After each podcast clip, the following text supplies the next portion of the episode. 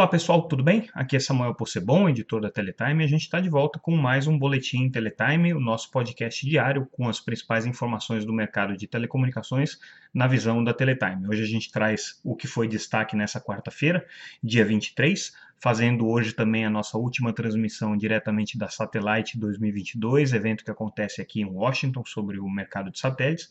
Amanhã por questões logísticas, a gente também não vai ter esse nosso podcast. É, eu vou estar em trânsito, então fica sendo aqui esse nosso podcast de encerramento da semana. Eventualmente, na sexta-feira, é, a depender dos acontecimentos, a gente volta numa edição extraordinária. É, mas a gente, a gente, começa aqui destacando é, uma informação que dá sequência à novela aí dessa semana, que é a sucessão da Anatel.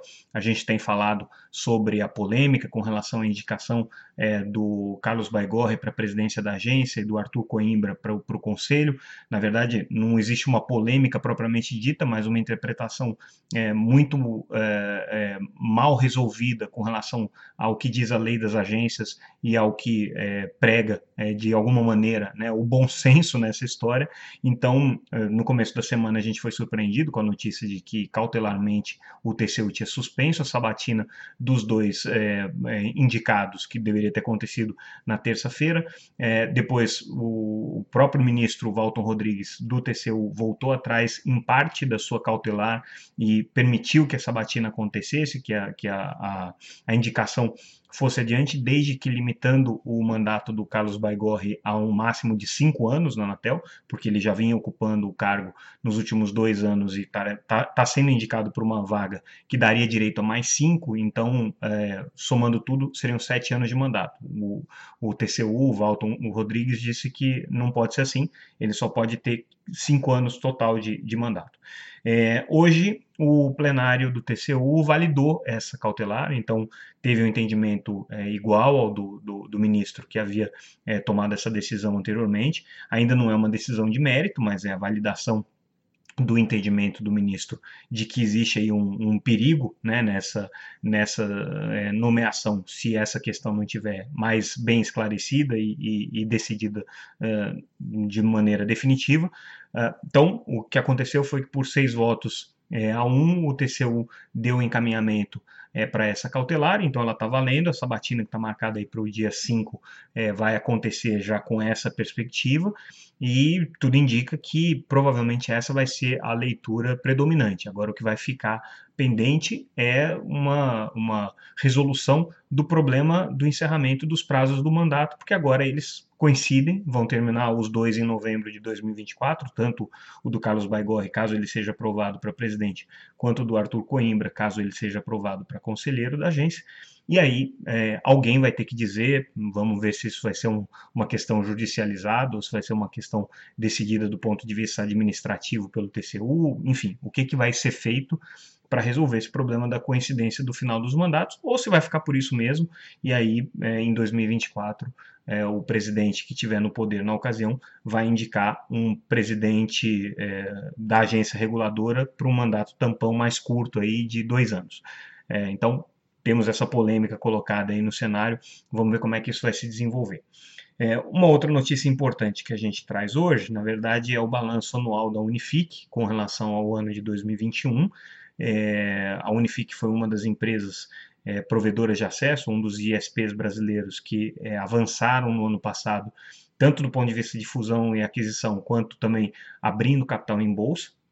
Então, por isso mesmo, ela é obrigada a dar uma, uma certa transparência aqui aos seus números. E aí é interessante a gente notar o que, que aconteceu com a Unifique é, no ano passado. E algumas coisas são é, é, parecidas com é, outras operadoras, como a Vero, que já anunciaram também é, os resultados do ano anterior. A Unifique, ela é, cresceu o ano passado, o faturamento líquido da empresa cresceu 60%. É, isso aí se deve, obviamente, também a um processo de aquisições e de compra de novos assinantes, então é um crescimento que está relacionado diretamente é, com, com essa expansão que a empresa fez, tanto do ponto de vista orgânico, né, crescendo a base, quanto do ponto de vista de fusões e aquisições, comprando novos é, é, é assinantes. Né. É, a empresa tem uma meta colocada, então, agora para esse ano, é, de, de praticamente crescer mais 200 mil clientes, então essa é a, a expectativa dela. é, isso tanto do ponto de vista orgânico quanto do ponto de vista de aquisições. Então, a, a, a ideia da Unifique é continuar num ritmo intenso aí de, de expansão, né? É, ela ainda precisa cumprir aí algumas, algumas é, aquisições para chegar nesse número, mas ela já está muito próxima. Ela diz que já só esse ano o que ela já comprou já agregou 150 mil assinantes na base. Então falta pouco aí para ela conseguir chegar no, no, no, no objetivo final. É, a empresa também dá uma, uma explicação para o que, que aconteceu com o papel dela. Né? O ano passado, exemplo de outros ISPs que lançaram seus papéis em bolsa e logo tiveram uma desvalorização bastante agressiva, a Unifique teve uma desvalorização significativa de é, 40% no valor dos papéis, das ações, e a explicação que eles dão é que, é, apesar de ser um investimento que entrega os resultados esperados, é, um, a conjuntura econômica fez com que os principais investidores que entraram nos processos de IPO tivessem é, desinvestido antes da hora desses papéis, mas não foi por uma questão de é, é, aversão ao risco da operação do ISP, mas sim a aversão ao risco do investimento em bolsa de uma maneira geral. Então, a explicação, é, obviamente, contempla aí um otimismo de que é, esses investidores vão voltar no ano de 2022, que é uma coisa que a gente ainda vai ter que ver o que vai acontecer. É, a empresa também ressalta aqui nos seus é, é, números que ela não, não encontra hoje um endividamento que preocupe, né? ela tem uma, uma, uma dívida de 288 milhões de reais, é uma dívida significativa, é, mas uh, ela, ela acredita que consegue gerenciar esse endividamento aí ao próximo com relação ao próximo, ao próximo exercício fiscal de uma maneira relativamente confortável. Então, é, esses números da Unifique mostram bem o que está acontecendo no mercado brasileiro. O movimento de fusões e aquisições continua bastante intenso e é isso que tem é, contribuído para que esses principais grupos se desenvolvam. É, o ritmo de aquisições é, é, supera o ritmo de é, crescimento orgânico das empresas, então é, já isso já começa a ficar mais evidente uma um certo cansaço é, para o crescimento do mercado, que já era esperado, mas a Unifique ainda está otimista que esse ano vai ter números aí positivos. Né? Confere lá no, no nosso site a entrevista com, com os executivos da empresa, em que a gente detalha um pouquinho mais esses números. Aí, trazendo a nossa última notícia é, da Satellite 2022, na verdade a gente fez uma série de entrevistas que vão entrar aí nos próximos dias, mas hoje a gente traz uma matéria interessante é, com o, o vice-presidente global de vendas da Intelsat, em que ele comenta um, um, um fato importante que, inclusive, está é, relacionado com o Brasil. Uma das estratégias da Intelsat, que é uma das grandes operadoras de satélite, é, é oferecer e se expandir na oferta de backhaul para redes de 5G. Essa é uma, aliás, é uma tendência predominante aí em todos os é, é, grandes operadores de satélite, todo mundo tem essa, esse, esse negócio aí para ser desenvolvido. A Intelsat não é diferente. Só que a Intelsat tem um acordo que foi fechado é, agora no começo de, no final de fevereiro com a, a TIM no Brasil, que é pela segunda empresa, segundo o, o Jean-Philippe é, Guillet, que é o, o vice-presidente de vendas que a gente entrevistou, um dos maiores acordos do mundo que a Intelsat tem nessa natureza e que vai meio que servir como um showroom vamos dizer assim, daquilo que a Intelsat pretende oferecer para o mercado de telecomunicações globalmente. Ele acredita que é, a indústria de satélites está se preparando há muitos anos para isso, é, para poder é, se integrar às redes de telecomunicações terrestres, se integrar principalmente ao 5G. O ponto de virada para isso vem agora com a regulamentação, com a padronização, perdão, é, do release 17 do 5G, Lembrando que o 5G é uma tecnologia que vai sendo desenvolvida em etapas, né? Então hoje ela já está desenvolvida até o release 15, o release 16 já está finalizado e as primeiras operações começam a ser implementadas agora. Inclusive o Brasil definiu o release 16 como o padrão base aí de desenvolvimento das redes 5G é, que vão ser agregadas aí as novas faixas de frequência que foram listadas no ano passado. E aí é, tem uma próxima etapa de é, é, normatização, de padronização, que é o release 17, onde existe a previsão é, é, bastante clara e bem construída de integração das redes de satélite com as redes terrestres. Isso vai permitir algumas coisas, por exemplo, é, comunicação por 5G diretamente do satélite com equipamentos que ficam em terra. Então você vai ter IoT, vai ter inclusive até serviços de, ban de banda larga diretamente oferecidos por 5G via satélite, é, mas principalmente essa integração das redes. Você tem uma rede de 5G que está conectada com um backhaul de satélite que se comunica com o satélite e que é, aquele, aquele, aquela comunicação é distribuída é, por uma, por uma ampla, ampla região. Então a TIM, é, com a parceria com a Intelsat, é uma empresa que está apostando nesse, nesse desenvolvimento do mercado de backhaul via satélite, e a Intelsat acredita que isso daqui vai ser um grande diferencial. Então, essa entrevista com o Jean-Philippe Guillet é, mostra bem essa, essa tendência que a gente viu aqui no evento de satélites e que se materializa nessa parceria da Intelsat com a TIM. Então, confere lá essa entrevista porque ela está interessante para quem quer entender como é que o satélite vai participar do 5G. Mudando um pouco de foco, e aí voltando para o Brasil, hoje a gente é, teve uma declaração interessante do presidente da Autoridade Nacional de Proteção de Dados, Valdemar Ortunho, em que ele disse que em breve né, uma, um projeto de lei para tornar a NPD uma agência reguladora, na verdade uma autarquia independente, mas que funciona como uma agência reguladora, deve ser encaminhado ao Congresso, que isso já está acertado ali com a presidência da República. É, o presidente Valdemar Ortunho, da NPD, ele tem uma relação muito próxima com o presidente Jair Bolsonaro, são colegas aí da época de academia militar.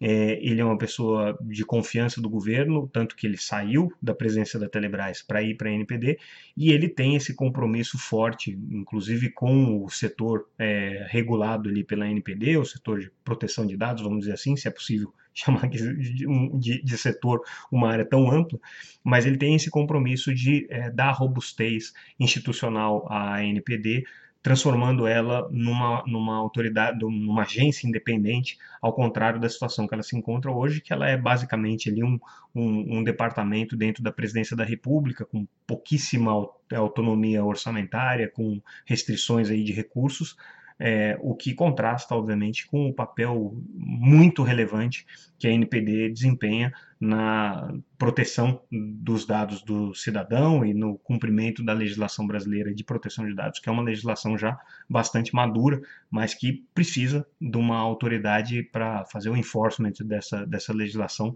de uma maneira mais efetiva. Então, a expectativa aqui do presidente da NPD, do Valdemar Ortunho, é que isso aconteça em breve. Em breve, né? A gente sabe que no tempo político é uma coisa muito genérica, mas é, reforça aí esse entendimento dele de que é importante dar essa autonomia.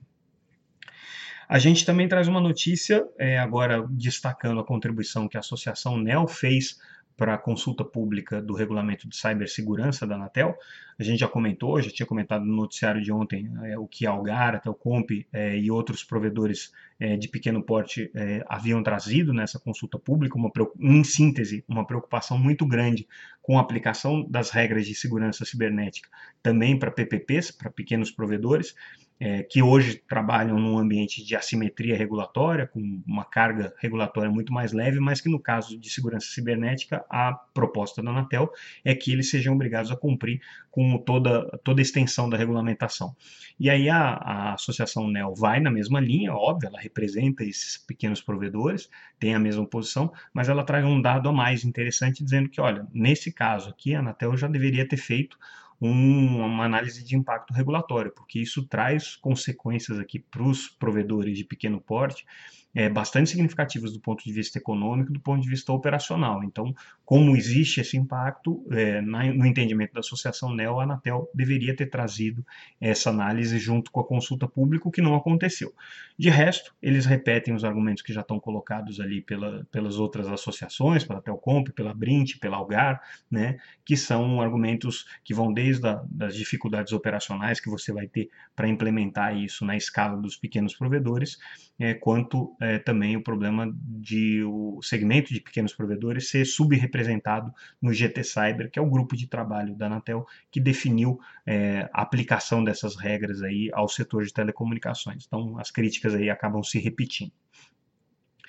Hoje também foi o dia em que a Brascom é, apresentou o, alguns estudos, na verdade eles apresentaram algumas propostas para os presidenciáveis, né? talvez um pouco ainda num momento pouco cedo aí para para se falar em propostas aos presidenciáveis, uma vez que a gente nem sabe quem são os presidenciáveis, mas enfim, são é, sugestões importantes que estão colocadas aí. A Brascom fala muito de é, é, capacitação, de formação de mão de obra, de carga tributária, são temas aí que são recorrentes no, no, no setor de, de, de TICs, né? A Brascom representa o setor de TICs, e o que eles trazem de interessante nesse estudo é um dimensionamento da produção industrial relacionadas ao setor de TIC de uma maneira geral e telecomunicações telecomunicações especificamente. É, do ponto de vista das telecomunicações, a estimativa da Brascom é que é, o, o giro é, de, de, recursos é, em produção setorial no ano passado foi de 251,7 bilhões. E no caso do setor de TICs como um todo, né, pegando não só telecomunicações, foi é, de quase 600 bilhões de reais. Mas a gente tem que olhar esse número com um pouco de cuidado, porque assim, é, a comparação entre telecom e TICs, ela não faz muito sentido, uma vez que telecom é uma parte importante do mercado de TICs. Então, boa parte dessas, desses 600 bilhões de reais de receitas ou de, ou de, de é, é, produção né, do setor de TICs estão relacionados aos investimentos e às despesas com TICs que o setor de telecomunicações fez. É, então, existe uma, uma, uma relação é, é, de, de simbiose entre esses dois setores, se é que a gente pode chamar de dois setores. Na verdade, é uma coisa só. Né? TIC são tecnologias de informação e comunicação que envolve conectividade, envolve processamento, envolve armazenamento. São é, é, os três pontos da cadeia, fora, claro, toda a parte de produção industrial propriamente dita, de equipamentos e tudo mais.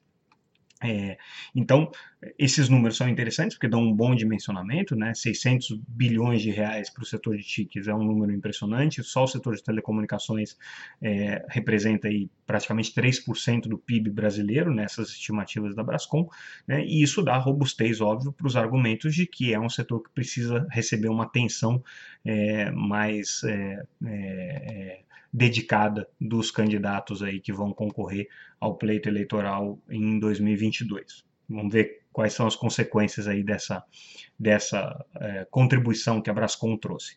E aí a gente finaliza com a última notícia é, do dia, a Claro, Embratel e a Ericsson anunciando um projeto piloto de 5G no Hospital das Clínicas. A gente tem falado muito sobre a importância do 5G no desenvolvimento de verticais de negócio, de é, é, projetos né, que envolvam outros setores econômicos é, ou da sociedade e que demandam conectividade é, de banda larga.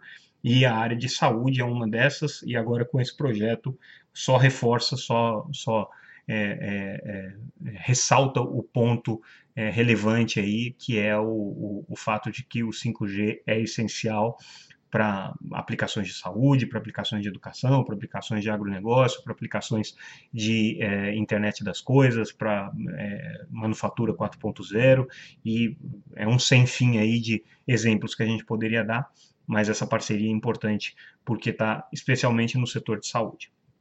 Bom, pessoal, a gente fica por aqui então. Esse foi o nosso, nosso podcast de hoje.